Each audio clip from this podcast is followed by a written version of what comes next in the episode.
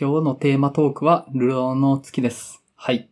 では、原口さん、解説お願いできますか？2020年本屋大賞を受賞した、なぎらゆうのベストセラー小説を、怒りのリー・サンイル監督が広瀬すずと松坂桃李の主演で映画化。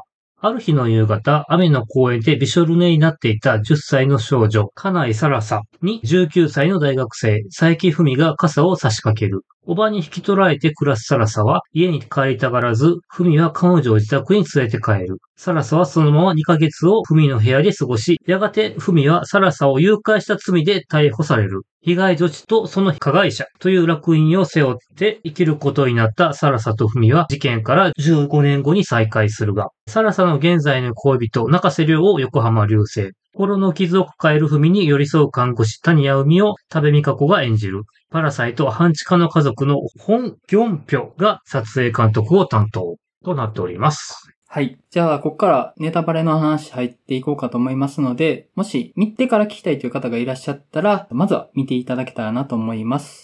では、触りの感想を伺っていこうかと思うんですけども、原口さんいかがでした？はい、えっ、と、この作品、まあ、事前に試写で見たんですけど、まあ、結構何回かやってて、先に見た人から、ちょっとすごいよ、見てっていう噂を結構聞いてて見てたんですけれども、なんか、あの、見て、結構ね、公開されるまでが、これ、どういう意見になるんやろ結構不安があったんですけど、とはいえ、あの、私が思ったのは、なんかこう、サラサとフミの関係は、イノセントものとして受け止めてて、うん。イノセントものとしてて、ちゃんと真相が分かった上での純粋に二人の関係を応援しているような感じがあったので、ラストで警察が再びやってくるところが、もう、こう、非常になんでしょう、もう胸が苦しかったというか、あの、試写室で見ながら、おえつが出そうになるのをなんかこらえて逆にむせてしまったっていうような感じだったぐらいちょっと結構思い入れがある作品ですね。なんか今年の作品でも傑作の一つに入れていいと思っている作品ではあります。はい。はい。マリノさんいかがでした？そうですね。なんというか、とても危うい作品だとは思うんです。うん。やっぱりこう、女児誘拐犯を誘拐したっていう構図には変わらないし、うん。まあ、あと、ほんと最後の最後にわかる文のある、誰にもちょっと言えないような秘密みたいなところとかの描き方も、まあ、なんというか、もう、うん、そういったいろいろなところが危ういなと。うん。なんかこれをただなんかちゃんとこう、なんて言うんだろうな。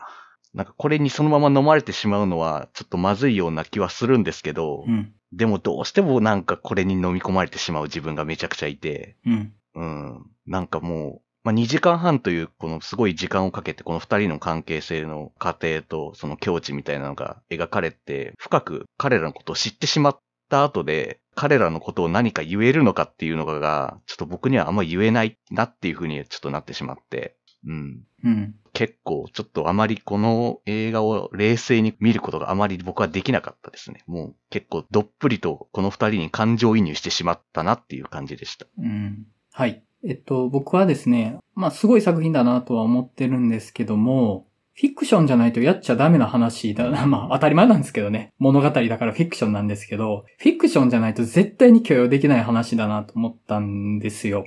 で、わからない立場から好きかっていうみたいなことの、まあ良くなさみたいなのが描かれてる映画ですけど、同時に分かってたらそれ許していいのっていう話でもあると思うんですよね。うんで、この映画の中に正しさがないと思うんですよ。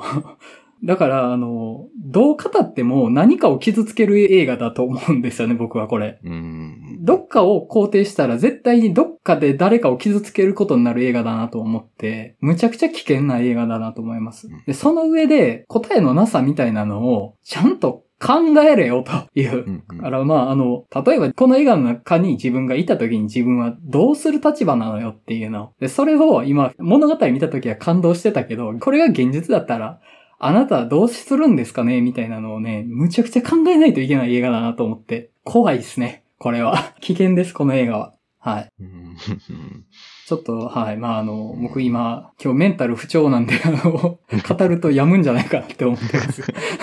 はい。まあ、じゃあ、あと、お便り紹介させてもらおうかと思うんですけども、はい。無回転観覧車さん。皆さんこんにちは。いつも楽しく聞かせていただいています。まずは新ウルトラマン会、楽しく聞かせていただきました。私はそれなりに楽しめましたが、何かモヤモヤするなぁと思っていたら皆さんの感想、見解を聞き、激しく納得し、スッキリしました。山口さんのお怒りはごもっともだと思います。また、マリオンさんが提言してくださった演出にしたら間違いなくさらに面白くなったと思います。さて、今回はイ・サンイル監督の流浪の月だそうですね。先日のハッチング、負荷に続いて、今年ナンバーワンほぼ確定と豪語しましたが、それを揺るがすほどのこれまた超傑作でした。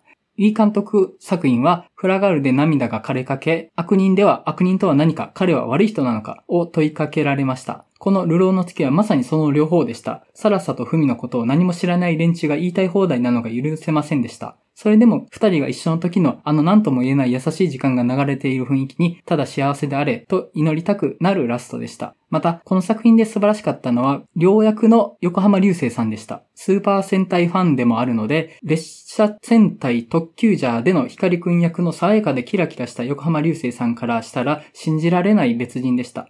とんでもないクズ野郎に描かれていますが、彼がサラサを実家に連れて行ったくだりを見て、ああ、彼も傷を負った一人なんだなと気づき、その悲しい姿に涙してしまいました。というのも私は農業をしておりまして、幼い頃厳格な祖父に、お前は将来農家を継ぐんだ、とずっと言われ続けていました。反発心から中学では猛勉強に明け暮れましたが、それに疲れ、受験時にしたい仕事もできない人だっているのに、畑や道具を用意してくれているのはありがたいことだなぁと思うようになり、地元の農業高校に進学し、今に至ります。今はやりがいを持ってみかんを育てています。いつか映画の話したすぎるバーに差し入れしつつお邪魔できたらいいなぁ。長文乱文失礼いたしました。皆様の感想を楽しみにしていますと。ありがとうございます。ありがとうございます。ありがとうございます。新ウルトラマン会を飲み込んでいただけたのは非常に嬉しいというか 安心しましたねそうで。すね。うん、なんか分かってもらえているなら良かったですっていうか。はい。うん。と、まあ、あの、横浜流星さんね、多分後で話すると思いますけど、すごかったですね、本当に。はい。えーっと、では、もう一ついただいております。スートラマンさんよりいただいております。映画の話したすぎるラジオも、皆さん、こんにちは。スートラマンです。いつも楽しく拝聴しております。早速、流浪の月の感想です。ちなみに原作は未読です。難しいテーマの映画ですし、なかなか扱いの難しい映画だと思います。幼い女の子を誘拐したロリコンの加害者フミ、誘拐された悲劇のかわいそうな被害者サラサと言われる二人。けれど本当のことは二人にしか知らないってのが切ない。正直僕もこの事件の報道を見ればそのように思うと思います。フミ、サラサ、カリンの3人にただただ幸せになってほしいと思いました。映画を見ていろいろ考え思うことがありましたが、テーマがテーマなんで短い文章で伝える文章力もないですし、誤解されたままになってしまうと怖いので、あまり突っ込んだ感想はやめときます。ならメールを送ってくるなと思うかもしれませんが、少しでも楽しい配信のモチベーションになってくれればと思いメールさせていただきました。これからも可能な限りメールで参加させていただくと思うのでよろしくお願いします。皆さんの感想、特にマリオンさん VS 前田さん楽しみにしていますと。ありがとうあございますりがと。うございます。その VS を。前田さんはいないんですよね、これが。そうですね。なんか、やっぱりこの番組の楽しみになるんですかね。僕と前田さんのこうぶつかり合いみたいなのが。そうなんだ。はいでも、ぶつかったこと猿学長会ぐらいしかなかった気がするんですけどね。そうですね。印象が強いとね、横に流れていくう。ん。だしね、すごく、うんまあ、ぶつかりますけど、すごく建設的というか、なんかめちゃくちゃなんか、いろいろ気づきもあるので、毎回楽しいんですけど、そこはね。はい。いや、あのね、あと、この映画はね、本当に、うかつに自分の意見言うと、あの、ちょっと人格破綻者みたいに言われかねないというか、あのうん、そう、そうなんどう語っても間違うと思うんですよ、本当に。うん。どう語っても何かを間違うと思うんで、で、本当むちゃくちゃ危ないですよ、うんこれは。本当ですよ。うん。いや、でも、まあ、そんな、はい。ね、まあ、じゃあ、はい具体的な話入っていきましょうかね。じゃあ、具体的な話入っていこうかと思うんですけれども、まず、あの、話の前に、撮影の話ちょっとしたいなと思ったんですけど、はい撮影素晴らしすぎないですか？いや、ちょっと、なんて言うんですかね。あの、青がすごくいいな、この映画って思ったんです。青色が。なんかこう、朝焼けうん。のこう、まだ日がこう、昇ってるか昇ってないかぐらいの時の青空っていうんですかね。こう、若干青い感じの光みたいなのがすごく印象的うんになんか、この映画見てて思って、なんかその、まあ、あと結構、湖のシーンとか水辺のシーンとかも多いので、なんかそういったモチーフって結構使われてるなっていうのも含めて、なんかすごくこう、冷たいんだけど、すごく、そのなんかうん、奥,、奥にはすごくなんか熱いものが湧き出るようななんか熱い何かがあるみたいな、なんかそういった雰囲気の映画だなっていうふうにちょっと思って、うん。まあ、炎の色で考えても、確か赤い炎より青い炎の方が温度って確か高いじゃないですか。うん。やっぱなんかそういうイメージなんじゃないかなってちょっと個人的に思いましたね。うん。もうね、あのー水の質感みたいなのがむちゃくちゃパキッと出てるんですよね。で、冷たい水は冷たそうに、生ぬるそうな水は生ぬるそうにみたいなのが伝わってくる感じがあって、この話の全体が持ってる質量というか、ぬめっとした空気感みたいなのが、ぬめっとしつつ、美しい空気感がすごい出てて、撮影だけでね、なんかご飯何杯もいけるわぐらいの。うん。本当あの、なんかちょっと飲み込むのが難しい映画ですけど、それをうん。成り立たせる絵力があったなと思いましたね。そうですね。で、撮影監督が、ポンジュノとか、ナホンジンとかと作品とかを手掛けてる方なんですよね、確か。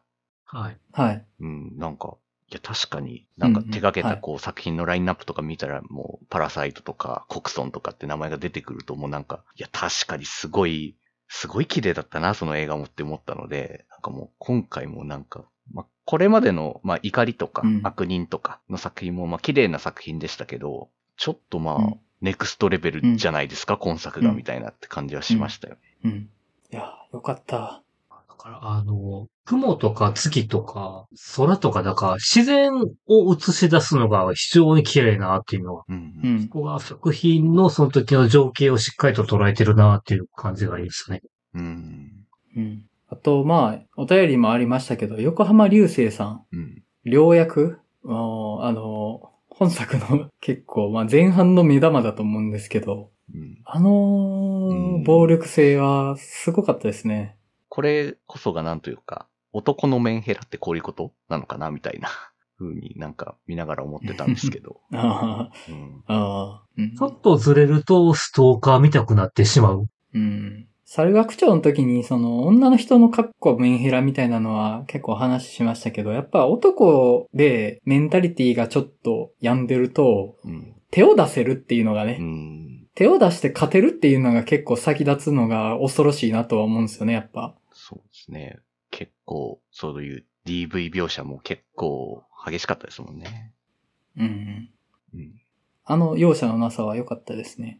あと、このあたりは、あの子は貴族とかもちょっと思い出したとこだったんですけど、田舎の家の圧力みたいなのがすごいあって、まあ彼を歪ませたのは多分あの家の影響も結構あるんだろうなとは思ったんですよね。うん。その、サラサが挨拶に行った時暴力受けてるの分かってるけど別に言わないっていううん。で、別に暴力を是としてるわけではなく、まあ結婚したら落ち着くでしょうとか、子供できたらまあなんとかなるでしょうみたいな、それを軸に考えてるから、そういうとこ、あの今どう思ってるかとかを本当に甘く見てるうん。感じ。で、それをやっぱあの一家の子供は言うけど別にそこに助けはないんですよね。うん。残酷だなと思って、言うだけっていう。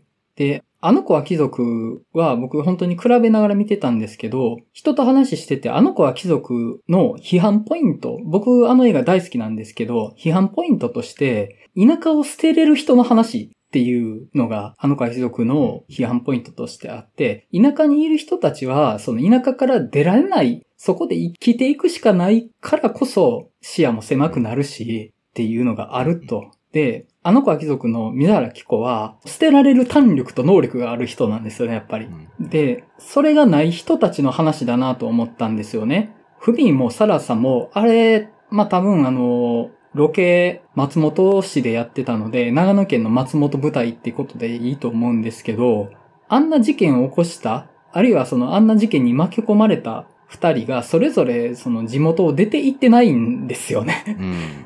え僕それすごい不思議だなと思いながら見てたんですけど、そのこの生まれた場所でちょっと忌まわしい場所を捨てることができない。なぜなら、そうやって生きていく力がないっていう話だなと思うんですよ。うん。東京行って自活して自分の人生を一新したら、これまでの過去を捨てて生きていけますとか、っていうことができない人、過去の絵にしに頼らざるを得ない二人の話だなと思ったんですよね。で、その、あの子は貴族が切り捨てた人たちの話だなとは思っうん。たんですね。うん。うんだから、あの、サラさんも、その事件のことをいじられ続けるじゃないですか。そうですね。いや、めちゃくちゃしんどいと思うんですけど、うん。それでも、なぜそうやって生きていくかっていうと、事件のことをいじられることで、サラサの立ち位置が作られるんですよね。そうやって生きていくことができてしまう。それって、ものすごいストレスフルなことだなとは思って、うん。なんかね、その、出ていけない。今、ここにいる場所から出ていけないっていう、その、呼吸困難になりそうな閉塞感がずっとある話だなと思ったんですよ。で、特に前半、りょうと付き合ってる時のサラサの、夜寝てる時に、過呼吸というか呼吸困難というか、呼吸がちゃんとできなくなるっていう、その精神由来と思われる症状が出てるところ、もうこんなに追い詰められてるのに、じゃあ、この生活を捨てたらいいのかって言ったら、そもそも捨てる選択肢などないっていうのがね、うん。怖いんですよね、本当に。そうですね。確かになんか、最初見ながらやっぱり、サラサっていう人は、なんかすごく受け身というか、何でもなんか飲み込む人だなっていうふうには結構見えたんですよね、やっぱり。うん。まあそれなんでかって言ったら、受け入れてもらうための処世術だな、みたいな風になんか僕は結構見えたので、うん。でなんかそれが、その、山口さんが言うように、そこに残らざるを得なかった人たちの話だっていう風に捉えることで、なんかそこが、なんかすごく腑に落ちるなというか、風には今改めて思いました。うん。でも最終的にその、結局まあでも結末的には彼らはあの街を離れるのかなっていう感じのラストにやっぱなってるっていうのが、うんなんかちょっとこう、希望をめいた感じにやっぱまあ最後見えるよねっていう。うん。それでいいのかはわからないけれども、まあ二人にとってはそれは良い方向だと思っているんだろうなっていう。うん。また別のどこか川の流れる街に行けばいいさっていううん。ことなのかなっていうふうにはなりますよね。うん。あのー結構前編通して水のモチーフがずっと使われてたと思うんですね。で、悲劇的なことがあれば大雨が降り、過去に記憶を遡らせるときには川に行き、うんで、最も自分が安心できる瞬間を求めたら湖に行くんですよね。で、まあその心情と水っていうものが常に重ねられてるなと思ったんですけど、同時にその雨が降っても川が流れてもうん海にたどり着けないっていうのがあるなと思ったんですね。あの、湖に行っちゃうわけじゃないですか。そうですね。で、まあその、松本市の山梨県の山に囲まれた場所で、どんなに流れても、どんなに雨が降っても、ここからは出ていけないっていう感じが僕するなと思ったんですよね。なんか、海って見えたら、ここではないどこかっていうものを感じることができるんじゃないかなと思ったんでですけど、うんうんうんうん。湖なんで、あの、対岸見えちゃってるっていう。どの景色も基本的に山に囲まれてるっていうのがあって、なんかね、狭いんですよ、本当に。常に狭い。救われる瞬間がないって思ったんですよね。なんか、この本作のサラサが海を見てるシーンがあるだけで、サラサの心情って全然違うものに見えたと思うんですけど、うんうんうん。海には行けないっていうのはね、なんか、どういうこまで意図してるかわかんないけど、あるかなってちょっと思いましたね。そっか。確かに松本市って、長野県でしたっけ？長野。長野です長野県長ですね野県って海ないもんな。海ないですもんね、そういえば。はい。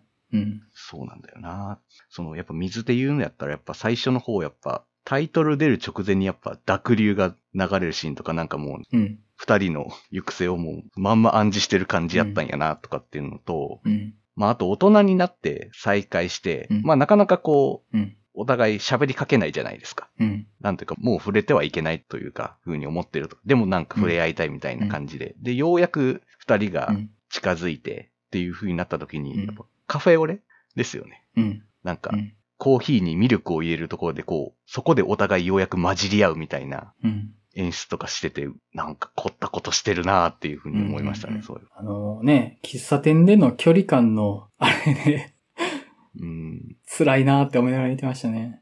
うん、そうですね。なんか、気づいたけど話しかけていいものなのかみたいな。うん。って感じになって、で、いざ話しかけようと思ったら、海には彼女がいるっていうのがわかるシーンがあるじゃないですか。なんか、うんあそこで、なんか、もう私のこと見てないんだ、じゃなくて、彼にはちゃんと彼のん幸せがつかめたんだ、みたいなところで喜んでるっていうところがなんかすごくなんかうん、いいなと思いましたね。まあちょっとなんか、家まで追いかけてるシーンはちょっと狂気じみててちょっと怖かったですけど、うん。あの、今回のタンジさんが演じた多部未華子が結構今までの演じた役とは結構雰囲気が違ってたかなと思ったんですけど、うん。いわゆる多部さんで多部さんの可愛らしさが結構あると思うんですけど、今回そういうのあんまり全面に押してないな、よか。大人の女性っていう雰囲気が結構出たな、というか、個人的には感じてて。うーん、うん。結構あの、夜のピクニックとか結構初期から見てたもんで、うん。うん。なるほど。多部さんもすごい複雑な役回りでしたね、あれは。いや、それは、裏切られたと思うやろうな、と。うん。まあ、そうなっちゃうかーっていうねう。ん、そうですよね。うん。うん。あそこ、またもどかしいのが、ふみはふみで彼女のことを守りたかったというか、うん彼女との歩む道っていうのも考えてたと思うんですけど、うんっていうことは言ってたじゃないですか。うん。けどなんかそれはやっぱなんか、でも彼が抱えた秘密は、やっぱ最後まで言えないっていう。うん。でも言ってしまったら壊れると思ってたから多分言わなかったんだろうなって思うんですけど、うん。でも、うん。で、彼女が彼の正体というか、実は女児誘拐犯でしたっていうのを知った後に、なんかこう、言ってくれたらよかったのにみたいな、というか、うん。まあその言ってくれなかったイコール信用してないみたいな風な捉え方をするじゃないですか、やっぱどうしても。うん。なんかそこでこう、お互いの思っているがゆえにずれてしまっているっていうところになんか僕はすごくう、ん。こう、やられてしまうというか、うん。なんかそういうこう、他者との関わり合いとか、まあ理解できるかできないかみたいな問題にやっぱ僕はどうしてもこう敏感になるので、うん。うん。なんか本当にちょっとドライブ・マイ・カーの話とかそういったのでも話してると思うんですけど、なんかそういったものの、うん。その僕に刺さるテーマみたいなのとかが結構やっぱこの映画たくさんあったなという感じなので、なんかこう、どんなにこの映画が危うくてもなんかそこでどうしても突き刺さってしまう自分がいるっていう、うん。ちょっとかなり複雑な思いっていう感じですね、本当に。うんあの、倫理的な不確かさを描いてるという意味では、これ以上フィクションでしかやれないことってそうないなと思って、うん。人を殺すとか別に全然倫理的な問いかけじゃないですよね。ダメなこと前提で作ってるから。でもダメだけど面白いよね、母って言って作ってますけど、あの人がいっぱい死ぬ映画って。やっぱこの映画が描いてることって本当にフィクションのやる意義みたいな部分はあるかなとは思うんですよね。だって、現実にこれがあったとして、それについて考えることも、ちょっとはばかられるというか、あの、うん。思考実験的な意味では、こんな強烈な話そうそうないと思うんですよね、本当に。そうなんですよね。あその、女児誘拐犯っていうことで、まあ、ロリコンのレッテルを貼られるわけですよね。うん。社会からう。ん。で、その、犯罪行為というよりも、そのロリコンというレッテルの方が、社会としてはモテ遊ぶ材料としては、まあ、より強いというか、うん。まあ、あの、おもちゃにしたいって感じだと思うんですよ。ロリコンっていう材料を。で、それは、被害者の方も、同様っていうのがね、また嫌だなとは思うんですよね。あの、女児誘拐の被害者にあった方も、同様におもちゃにされるっていう。そこがすごい嫌だなとは思いつつ、じゃあ、その、サラサとフミの関係が良かったんですかって言ったら、全くそんなことはないんですよ。そう。うん。あの、児童誘拐であるとか、児童誘拐からつながる性暴力であるとか、あるいはもう殺人事件みたいなことって、世の中にいっぱいあるわけですよ。うん。で、僕は一応人の親なので、そういう事件により強く反応してしまうとこがあって、本当におぞましいことなんですようん。この世で最も絶対悪に近いものだと思うんですね。うん。うん。子供に対するうん暴力、性暴力とかって。じゃあ、サラサが今の生活に苦しめられてたから、それを救う意味であれをやったっていうことがうん肯定されていい要素があるかって言ったらうん、基本的にはないんですよ。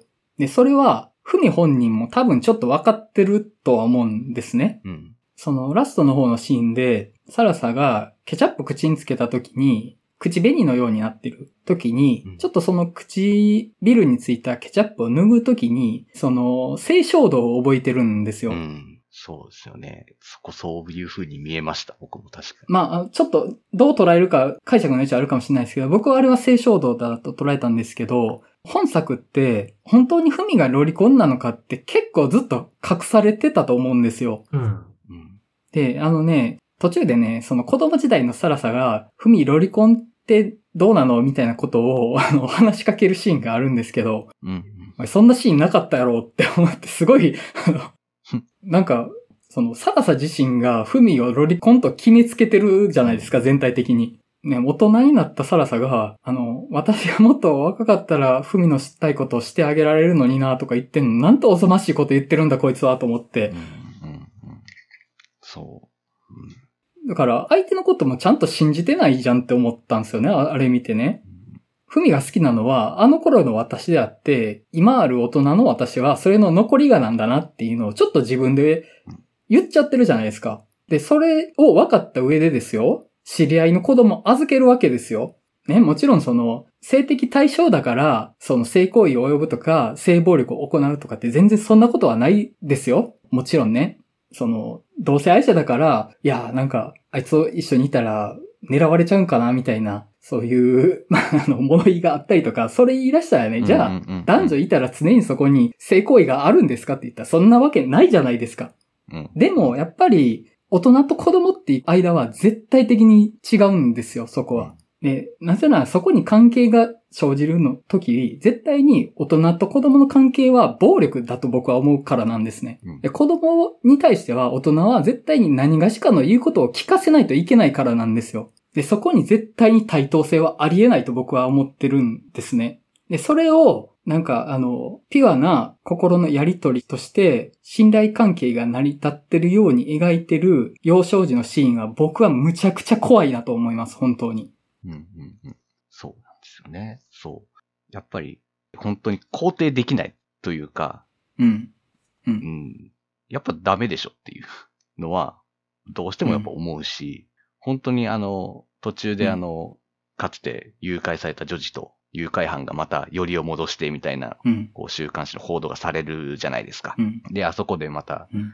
女児というか、パートの同僚の娘さんでしたよね、確かね。を預かってるところの写真とか撮られてて、うん。なんか当てがってるのかみたいな報道がされるってましたけど、いや、そうにしか見えんよっていうことなんですよ、本当に。本当やっぱり、社会的にもうちょっとどうかと思うし、倫理的にもどうかと思うし、うん。なんならこう、なんていうんですかね、生理的にそれを受け付けませんよみたいなぐらいのうん拒否感があってもおかしくないっていう。うん。まあそう見られても全然しょうがないなっていうのは本当に思います、それは。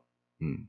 で、その、大人と子供の関係が対等になり得ないっていうところ、大人と子供の関係は、もしそこに何か対等さを見出したとしても、絶対に不均衡があるし、うん。そこの関係が暴力的になるっていうのは、本作のいろんなところで出てくるとは思うんですね。それが大人と子供でないにしても、自分が、その両親がいなくなってもらえていった家の先の家族と自分みたいなもの、あるいはそのちゃんと立場のある彼氏と後ろ支えになるものが何もない自分っていうものの男女の関係っていうものも、そこにあるのって、絶対にやり返せない不均衡があると思うんですね。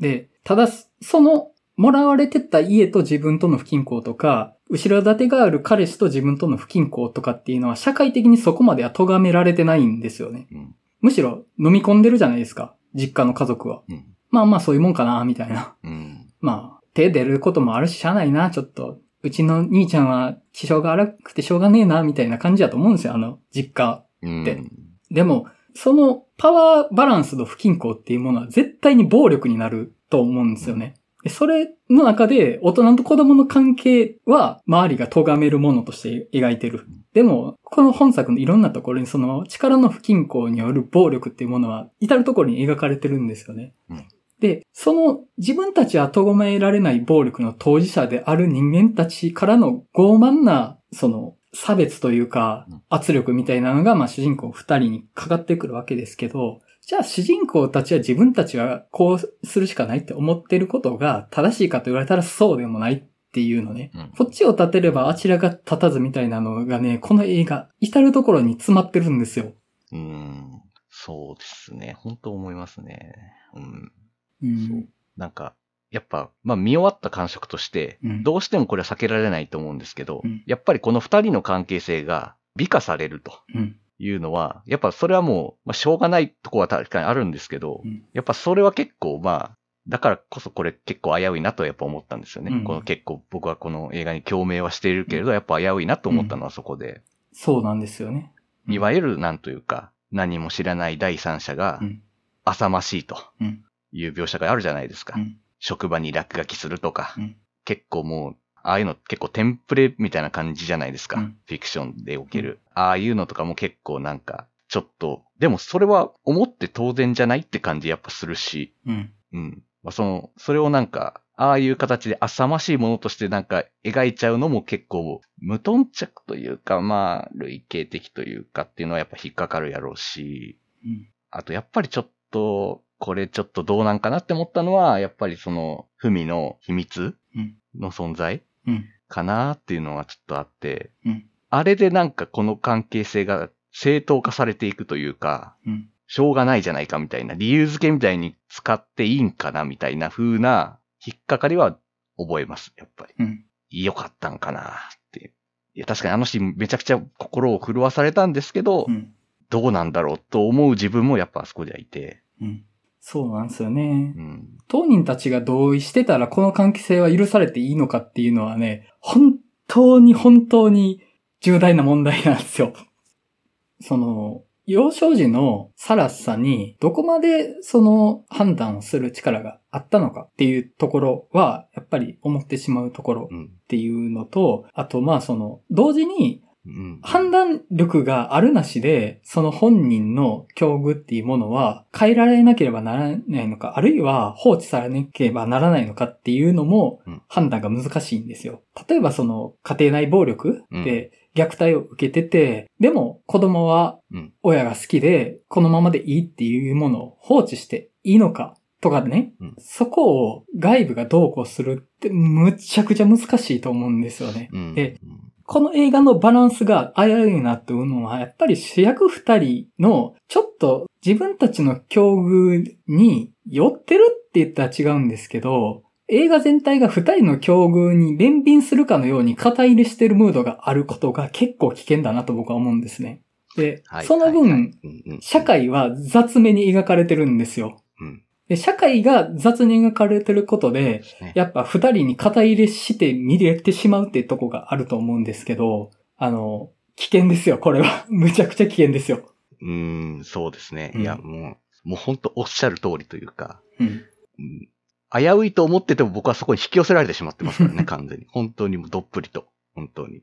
うん。本当にね、本当だから、本当見終わったらちょっと冷静じゃなかったって感じなんですけど、はい。だから本当に今山口さんがもうビシッと言ってくれて、本当に本当にもうはい。ありがたいというか、もう本当、ちょっと一旦冷静になれたなっていう感じがします、本当自分の中で。はい。うん。まあ僕はあの、子供いるんでね、やっぱりね、あの、そのあたりのブレーキ、昔よりめっちゃかかっちゃうんですよね。うん、うん、うん。まあまあまあ。うん。いやでもそれは、いやむしろそれが正しいと思いますというか。うん。うん。まあそういう中でもその今ちょっと僕が今刺さってるうん。部分の話をちょっとしてみたいなと思うんですけど、はい。この映画を通じてやっぱりこの2時間半かけて2人のはい。ことを深く知ることになるわけじゃないですか。うん。で、やっぱりその深く知ったからって、うんそれが受け入れられるかどうかってまた別じゃないですか。うん。まあ普通に考えたら、いやダメでしょってなるとか、うんまあ社会は、とか第三者とかみたいな風に、いやダメでしょってなることだって全然あるし、うんでも、その深くお互いをこうさらけ出して知ることができた上で、分かち合うことができたみたいな、まあ二人の関係性がそれになると思うんですけど、まあそれの喜びとかもあると。うんなんかそういう、なんというか、もう何度も繰り返しな話にはなるかもしれませんけど、そこがやっぱり僕には刺さるというか、うん。まあ誰かと関わり合う上で理解し合うことはできないという絶望も分かっているし、けど分かり合えたっていううん。希望にもすがりたいみたいな、その両方相反する感情が僕の中でこう渦巻いていてみたいなとこに、どうしてもなんか刺さってしまう。うん。たとえこの、なんというかこの映画のとてつもなく危ういと。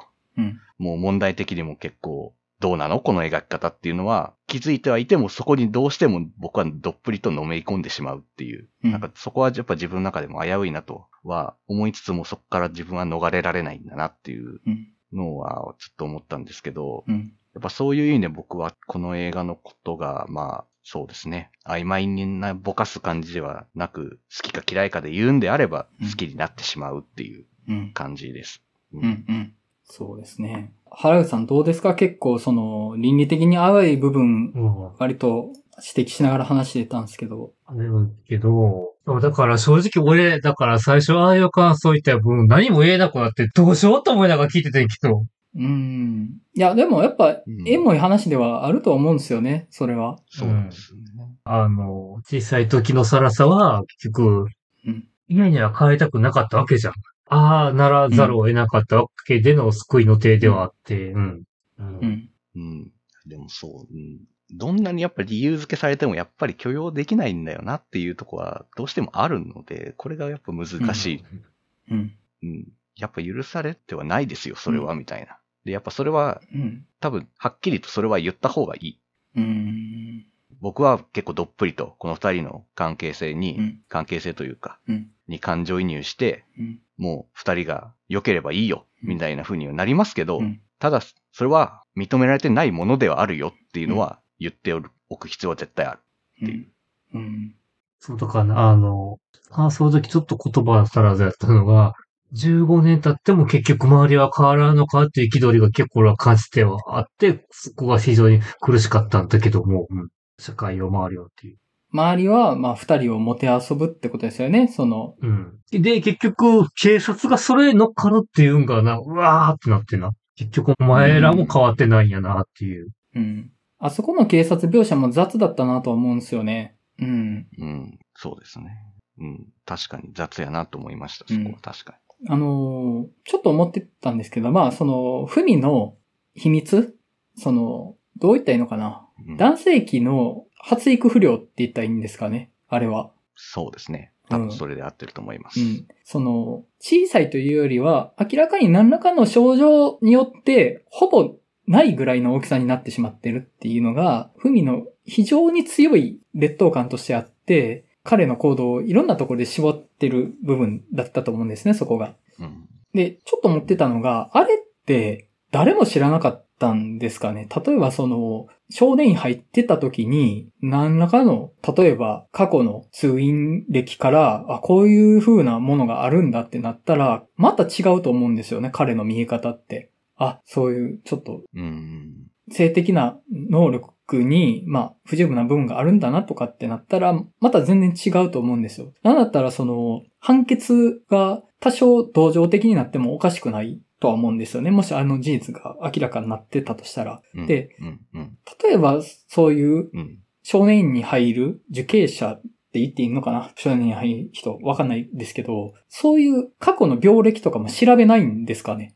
そこが分かってたら、現代での警察の対応の仕方もまた全然違うものになると思うんですよ。うんで、もっと言うなら、そういうのって簡単に漏れ広がって、マスコミが、あの女児を誘拐した男は、あの、ペニスがどうこうしてたみたいなね、また別のモテ遊び方をされてもおかしくないと思うんですよね。で、そうなったら少なくとも、この話の軸になるふみがロリコンであるっていう件は、微妙にずれて、そこに焦点が当たりきらなくなると思うんですよ。そうなったら。で、そこはちょっと僕、よくわからないなと思って、まあ、それだけ、もう徹底的に人に伝えないし、人に見せないようにしてたってことなのかなとは思ったんですけど、あ、そ、その辺を結局ね、あのお母さんがどこまで理解してたんかなっていうのがあって、うん。で、それのメタファーとして、あの、育たない木を捨てるっていうのが表してるのかなと思うんだけど、確かにね、もしかしたら通院もさせてないかもしれないですね。あの感じだったら。人に知られるのが恥と思ってるから。そもそも通院もさせてないし、もう家の中で、うん。なんだろう、なんて言ってんのかな。あの、種なし子みたいな感じで、離れに閉じ込めてましたからね。うん。だからもう一家の恥であると。まあ、あの、座敷牢ですからね、あの、小屋は。うん。一家の恥だから隠してるし、まあそれがあるから、もう母親に存在を全否定されたっていうトラウマもあって、もうその人に伝えることが全くできなくなってしまう。だから、あのことを人に知られるんだったら、まだロリコンと思われた方がマシであるっていう風に判断してたってことですよね。あれは。そういうことかなと思ったんですけど。う。うんん。そうなんですよね。その彼の、その、まあ、多分遺伝子的なうん。多分難病とかだと思うんですけど、ああいうのっておそらく。うんが、まあ、秘密として、まあ、最後にドンって出ることで、うん結構、なんか今まで見てきた、僕のなんていうか、その見てきたうん、これまで見てきたその物語の内容が結構、あれっていう風にはちょっとなったというか、うんうん。うんうん。なんかある種のこう、途中なんかこう、二人で、サラサとフミが、こう、湖で、ボートに乗ってるシーンとかで、うんサラサが結構、男女のうん。関係になると、毎う回ん、そういうセックスが絡んでくると。うんなんかそういうのに、まあ、うんざりしてるみたいな描写があったじゃないですか。うんで、なんかそこで、そのセックスというのが別になくても、男女の関係っていうのは成立するよねとか、うんまあそういう価値観みたいなのを、うん。まあやるのかなとうん。思ってたら、うん。で、最後、その彼の体の秘密っていうのが明らかになることで、うんなんかどう見ていいのこの話ってやっぱなっちゃうというか。うん。でやっぱその後に、かつての過去シーンでのそのケチャップ口にうんついてる唇を見てるっていうなんかインサートが挟まれることことで余計に、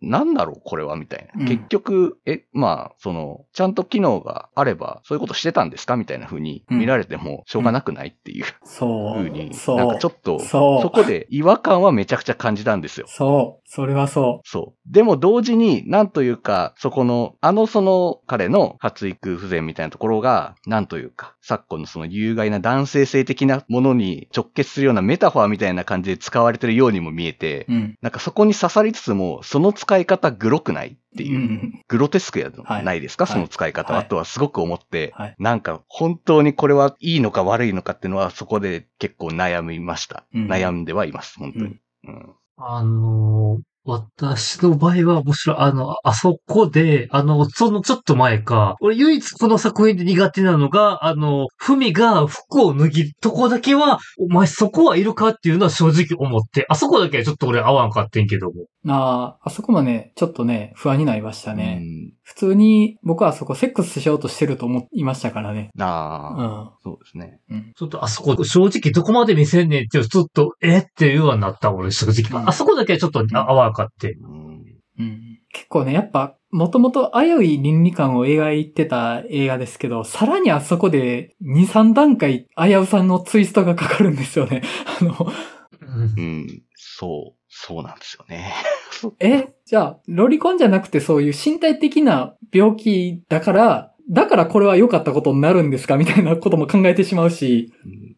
えでもそれって、あの、マリオさんさっき言ってた能力があってたらしてたってことですか？とか、あるいはなんだろうな、その、性的な、あの、能力に自信がないから大人の女性に思考が向かなくって、小さい女の子に向かってましたってなったら、またそれはそれで嫌なものに見えるぞ、みたいなね、あの、あそこでね、うん。こう見えたら、この話嫌な話だなっていうパターンがね、爆増するんですよ。あの、うん、そう、そう、そう、そうなんですよ。ね、なんか、こっちを否定したら、その性的思考をすごい差別的に扱ってるように見えるし、そうじゃないってしたら逆にその身体的な病気はこういうことにつながりますみたいな、え、それをそれで、あの、飲み込むの難しいな、みたいな、うん、何かが差別的に扱われてる話になっちゃうと思うんですよね、あそこで。そう、そうなんですよね。そういう、ね、まあ、遺伝子的な先天的なもので、うんそういう風になってる人とかのことは、なんか結構雑に扱うな、みたいな描き方になってるじゃん、これっていう風には見えちゃうので、うん。そう、うん。まあ、で、やっぱその、その先天的な何かが、うんその、いわゆる男性的でないことへの、うん。なんかこう、劣等感とか引け目うん。みたいなものになってるっていう、まあそれをなんかこう、今的なテーマみたいな感じで扱おうとしてるっていうのも、うん。危険やなというか、こううんやっていいのかそれみたいな風にはやっぱどうしても見えるうんっ。ていう。そのね、あの、男性器と男性性を直結させて語ると、またそれはも、もはやそれは差別だろうみたいな話になってくるし、みたいなね。めちゃくちゃ危ういですよ、あそこ本当に。もう。で、あそこに至るまで、まあその、ロリコンというかその小児性愛は多少丁寧に描こうとしてたですけど、身体的な部分の話って、あそこってもう要はサプライズじゃないですか。驚かすための展開ですよね。基本的には。え、あの、うん。この病気はサプライズ要素なんですか？みたいな。それは結構やばいなっていう。うん。そう。そうなんですよね。いや、ほんとね、危ういですよ。はい、危うい。うん。うん。まあ、なんだろうな、その、それら全部含めて、この、一辺も正しさがない話だと思うんですよね。そもそもふみも、はじめ、うん。その、児童相談所とかに話を持っていけばよかったわけですよ。かくまわずにね。そうですね。まあそれをできるほど大人でもなかったし、やっぱり小さい女の子を家に入れたいなっていう思いもあったんじゃないかなっていうふうに見える。うんその小さい女の子が好きというよりは誰かと触れ合いたいっていう思いがあって、そそのために部屋に読んだっていうふうにも見えるとは思うんですよ。というかあると思うんですよね、それは。うんでもやっぱりそうはできなかった。よりベターな選択肢を取れなかったと思うし、おじおばの家で、その家の子に性的な暴力を受けてたっていうことを言えてたら、また違った話になってたし、ふみが自分の身体的な病気の話を人に伝えれてたらまた違う形になってた話だと思うんですよ。でも、やっぱり二人は正しい選択を取れなかったっていうのがこの話のすごい大事な部分だとは思うんですよね。正しくない二人で、どう見ても正しくないっていう、その、物語を見てるこっちからしても正しくない二人うん、真実を知ってる観客でさえ正しいと思えない二人がそれでも寄り添うっていうのをうんどう捉えるかっていうのがね、むずいなと思って。うん。はい。いや、でも、問いかけとしては本当にすげえ映画だと思いますよ。うん。そうなんだよな。うん。うん。いや、あの、なんか、喋ってスッキリしました。僕、この映画、ずっとモニョモニョしてたんで。僕もめっちゃスッキリしましたね。やっぱり。もう僕本当見た直後、本当二人に感情移入しすぎて、ちょっと心がやばかったですからね。本当見終わった直後は、本当に。うん。ちょっとどっぷり入り込みすぎてて、ちょっとまずかったので。うん。うん。まあでも、まあその、自分の中の評価としてはやっぱそこにやっぱ乗っかっちゃう自分うん。が勝っちゃうけれども、うんやっぱそこには絶対、そこをないがしろにしてるわけではないので、うんうん。そうですね。あの、なんかこの感じ、ちょっと久しぶりだなと思って、あの、竜とそばかすの姫の時を思い出しました。あの、原口さんが基本肯定で、僕とマリオンさんがもううにゃうにゃ言いながら、根っこの部分で好きな部分があるっていうのをね、言ってたのは、あの、竜とそばかすの姫会を思い出しましたね。はい。いやでも、話してよかったんじゃないですか。というか、この映画はね、話さないと、ずっと、あの、お腹の中に溜まり続けてたと思います。うん、そうですね。いや、本当に、本当にちょっと話せてよかったです、本当に。はい。じゃあ、そんな感じで終わっときましょうかね。はい。はい。えーと、では、じゃあ次回は、もう、ハケアニメで行きましょうか。はい。はい。ハケアニメ喋りたいです。はい。ハケアニメで行きましょう。はい。では、ルローの月は、これで終わりたいと思います。